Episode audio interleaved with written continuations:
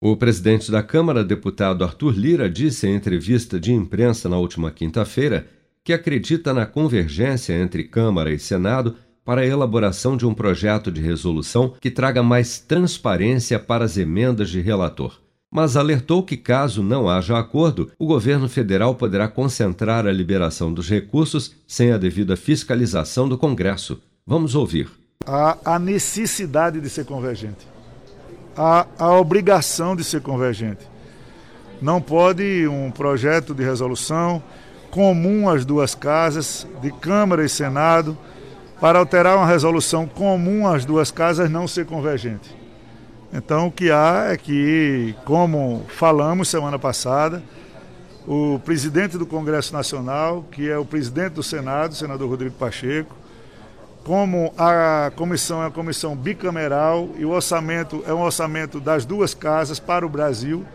ele está fazendo as conversas, ele está fazendo as tratativas, nós estamos conversando, qualquer decisão que vier dessas conversas que o presidente Rodrigo está tendo, para se aumentar uma transparência que até 2020 não existia e que isso causa espécie, ou se a saída vai ser não tendo nada resolvido, devolver todo esse orçamento como RP2 para o governo federal.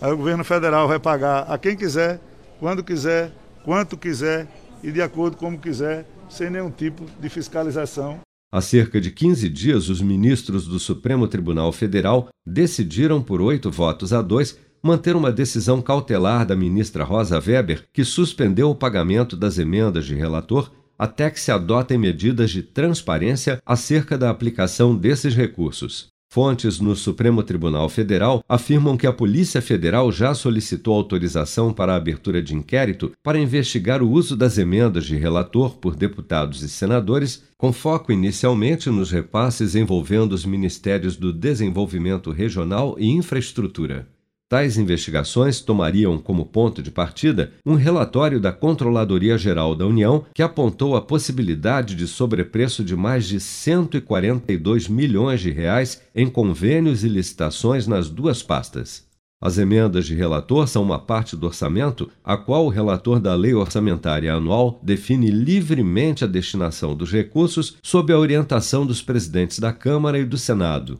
Partidos de oposição, no entanto, têm questionado a distribuição dessas emendas, apelidadas de orçamento paralelo ou orçamento secreto, afirmando que elas estariam sendo utilizadas como moeda de troca em negociações com parlamentares para a aprovação de leis de interesse do governo, uma vez que não há como identificar qual deputado ou senador solicitou a destinação dessas emendas, nem tão pouco como foram efetivamente aplicados esses recursos.